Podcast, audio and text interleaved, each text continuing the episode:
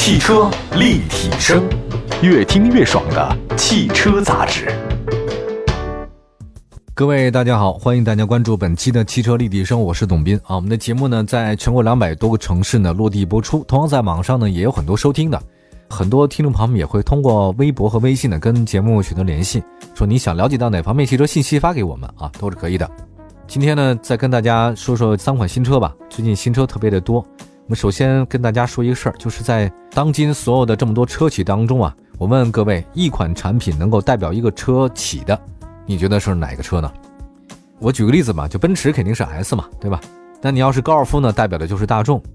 那你要说本田呢？那本田肯定其实就是思域了，就是思域其实就代表了整个的这种本田这个家族的所有东西，很有意思。就是一个车企当中啊，一定有它的那个主心骨啊，支柱那个车型是什么？这个毋庸置疑。你没有中间那个主打力量的话呢，其他的也都不会存在的。说到思域，哈，这个本田的看家的当家花旦的这个车，思域的这个 hatchback 上市掀背车嘛，新车呢将推出一种动力，共计四款车型。售价区间是十四万三千九到十六万六千九，相比现款思域三厢，价格呢它是低了点啊。但值得一提的是，这次各位，它次顶配车型将提供手动变速箱。朋友们，很多人就说了，你一个思域啊，这么小的一车，您手动挡居然敢卖到十五万九千九，十六万，你疯了吗？还真不是疯了，人家就有这种底气啊。我们来说一下这个车吧。这个思域的 Highback 这车呢，是二零一六年海外发布以来呢特别关注。那四年后它来到咱们这边了，增加了很多个人喜好的运动版的套件。那这个车的整体运动气质呢得到强化。侧面看的话，新车尾部呢很短小精悍，这个就掀背的典型造型啊。B 柱以后，它那上面那线歘就就下来。你看，一般来讲这个掀背车型啊，，B 柱以后都会下啊，尤其是 C，啪一下就整个的垂直下来的那个 C 柱后面。它跟后挡风玻璃呢倾斜角度一致啊，确实是流线型的，呃，尾门设计还是挺独特的。之前我们见过那个欧洲两厢车啊，不太一样，现在比以前更溜背了。现在这个溜背的话，那从 B 柱整个的往下全是掀背了，这还是蛮有意思的。那值得一提的呢，这个新车后备箱还是比较大的啊，便于搬东西。虽然是掀背车型啊，但是还是给你搞得挺大。动力方面，新车搭载 1.5T 地球梦科技，搭载 CVT 无级变速箱。搭载六速手动变速箱，这个两种啊，一种是 CVT 的，一种是六速手动变速箱的。它为什么要手动的？朋友们，据说思域不改不如推下大海，好像我 我听谁这么给我讲过来的？你买了这个思域啊，又得改，你不改的话呢，实在是没有乐趣哈。所以你十五万九千九手动版我卖这么贵，就是为啥你改装的？啊，六速，你在路上开起来感觉很拉风是吧？对吧？我们来看一下车型啊，我刚说来的，在众多车企当中，一款产品代表一个车企的，高尔夫就代表大众，那思域代表的就是本田。一九七二年初代思域啊，这个如果按照日本话来讲，就是一代目啊，一代目思域诞生，它首款车型就是两厢掀背，这个王牌啊。那后来呢，又增加五门版和旅行版。一九七九年，这个我相信很多听众你都没出生的吧，二代目啊，思域就产生了。伴随着石油危机啊，当时整个美国车油耗太高了，这个一败涂地啊，导致日本车、韩国车呢真的是大行其道，就是占领了整个北美市场。本田就凭着二代目的思域打开了美国市场大门。那与此同时，三厢版的出现在思域当中，什么三门的、五门的、三厢的旅行版，哇，这个特别丰富啊！七九年以后开始就有了。此处省略两千字儿，就三代目和四代目、五代目都不讲了，因为大家也都不熟，就说一九九五年吧。一九九五年啊，第六代思域诞生。这个时候，本田呢发展已经是在超跑性能车方面、赛事方面很有口碑了。那第六代思域大家都是什么呢？大家比较熟就 Type R 嘛，还有包括那个少量的那个小帽车型啊。前一段时间我跟一哥们还在说大帽、小帽这事儿，可能都不了解了吧？小帽开始进口的思域呢，以南方为主，南方就是日本车天下。当时啊，还有一个就是头文字 D，大家都知道了吧？他们开那个本田那个车型，很多九零后啊，就是看的那个片子，就埋下了一颗财牌的种子。零五年，第八代思域诞生啊，第八代思域呢，其实有美规和欧规两版，就美规呢就是轿跑，那个欧规呢就两厢，底盘也都不太一样啊，这个原因还是比较多，我在这不讲了。随后呢，二零零六年，东风本田呢开始在国产美版思域三厢车型很快就得到认可，因为设计很好看。二零一一年，第九代思域呢在海外发，美规的三厢呢就引入到了东本。那么在二零一四年推出性能版的这个思域 Si，这是2.4升的发动机，207的马力啊，六速手动的变速箱。我当时呢，就是这个车引燃了所有的，就是喜欢玩车的用户啊，对驾驶的这个热情啊。这个确实第九代，一五年第十代的思域诞生，十月份呢，当时就一五年十月份就到东风本田国产了，设计很漂亮啊，尤其是对于思域的这种 hatchback 这种掀背式车型，大家还是很期待的啊。我觉得是这样，就如果说思域这 hatchback 这种掀背车是本田招牌菜啊，那它在国外上市的比较前卫一点，不知道为什么在国内上市这么慢。就很多人选择思域三厢的这种原来的这些喜欢车型的人都可能会选择其他车型了，因为现在国产的很多自主品牌的车型也都是相当不错的，而且包括这两年新能源也大行其道。虽然有点满吧，但是北京人有句话叫好饭不怕晚，希望这个车还是有很好的销量。掀背嘛，运动套装、手动挡三大要素都齐了。如果你喜欢玩车的朋友们，你大可以选择十六万的这个手动挡的车型。呃，疯了吗？我觉得开这种车的人，你买十六万的人，你就是疯了，没办法。下要再说说一个二十一万九千九起的别克昂科威 S 与昂科威 S 艾维亚车型正式上市啊！新车会推出四款车型，包括艾维亚的这种版本，售价区间是二十一万九千九到二十七万九千九，一共就四款啊。卖的最贵的二十七万九千九的就是艾维亚版的四驱。我们再说一下这个车型吧，那豪华感十足的非传统中型 SUV。别克的 SUV 呢，看起来还是比较大气、很美式的这种感觉。我只说它动力方面，动力方面，新车搭载 2.0T 涡轮增压发动机，最大功率237马力，传动方面是九速手自一体变速箱，当然还有四轮驱动的组合嘛，它毕竟还是 SUV。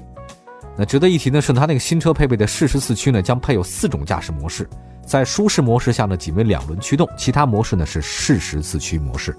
因为美国人对四驱还是非常重视的。我们说这款车吧，别克家族车型啊，在营造舒适性和豪华感上还是很好的。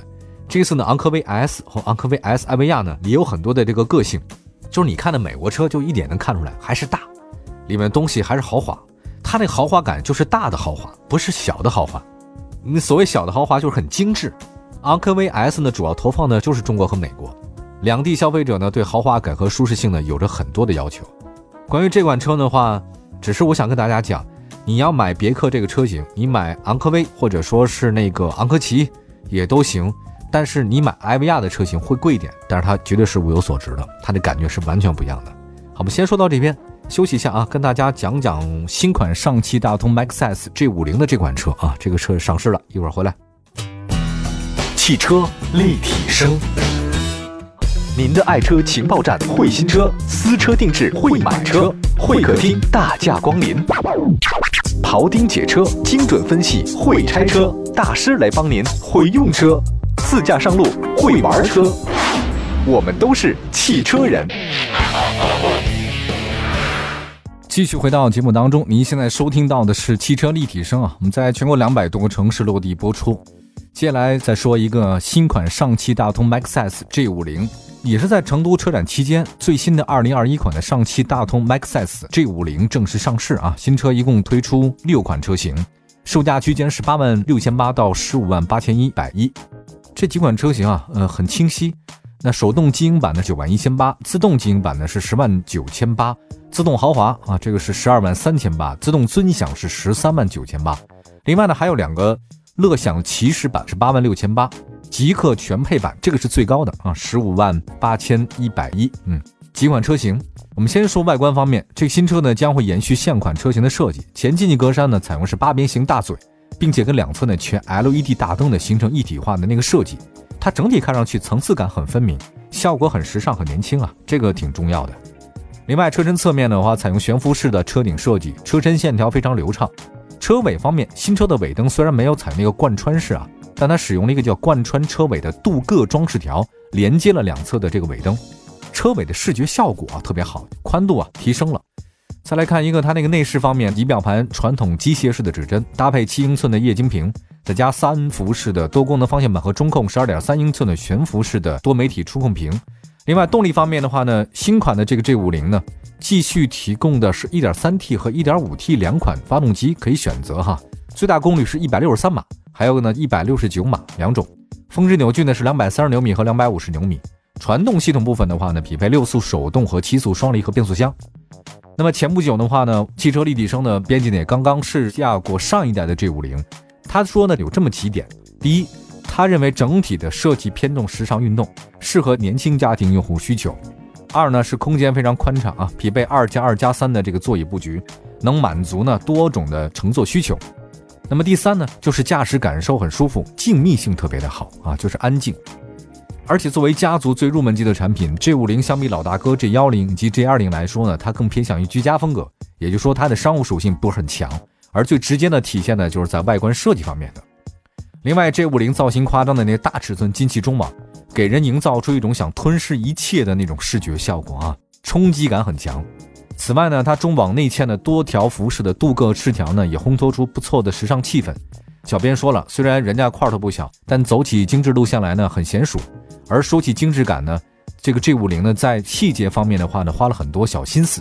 比如说，无论是带有折线造型的下部的导流槽，贯穿设计啊，并不是摆设；外扩式的下包围以及犀利的 LED 头灯组，它彻底摆脱了以往 MPV 车型的臃肿乏味的模样啊！显然，它这个运动这条路啊，下决心了。踏实的 MPV 轮廓下最大的特点是采用悬浮式车顶，并且从第二排的车窗开始还加入到了隐私玻璃设计，档次感上去了。此外，十七寸的刀锋式的轮毂样式很讨喜啊，轮胎用的是马牌的 UC 六系列，诚意配置啊，这个在同价位的 MPV 上面很少见到。尽管车尾造型没有前脸那么特别的新鲜，但实际上规整的轮毂之下蕴藏着比较大的实用空间。再说一下，不同于市场上 MPV 的这种中规中矩的内饰，G 五零的车内延续了外观上的运动风格。那单看地台式的换挡机构。中控的宽屏以及三辐式的平底式方向盘等细节的话呢，大家会觉得这可能是一台 SUV 或者运动轿跑。那毕竟市面上常见的 MPV 车型，像本田奥德赛和别克 GL8 的换挡机构，往往会设计靠中控一点啊。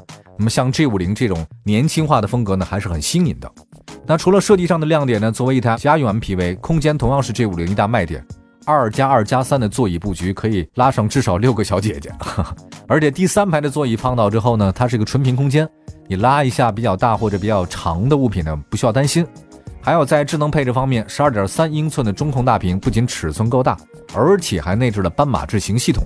那好在整个 UI 界面呢比较简洁直观，上手没难度。如果说家用 MPV 可以在外观设计上偏运动取向，在内饰方面的话呢，向智能科技靠拢的话，在驾驶层面上它还是以舒适为主，而并非操控性能。这次呢，小编驾驶的是搭载 1.5T 发动机。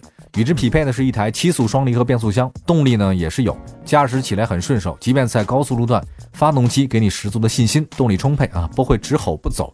值得一提的是，这台车高速行驶的时候呢，NVH 啊，就是静音效果表现的特别好。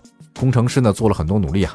那么在我们小编跟 G50 共处这几天呢，总体的驾驶感受还是令人满意，比较舒服好开。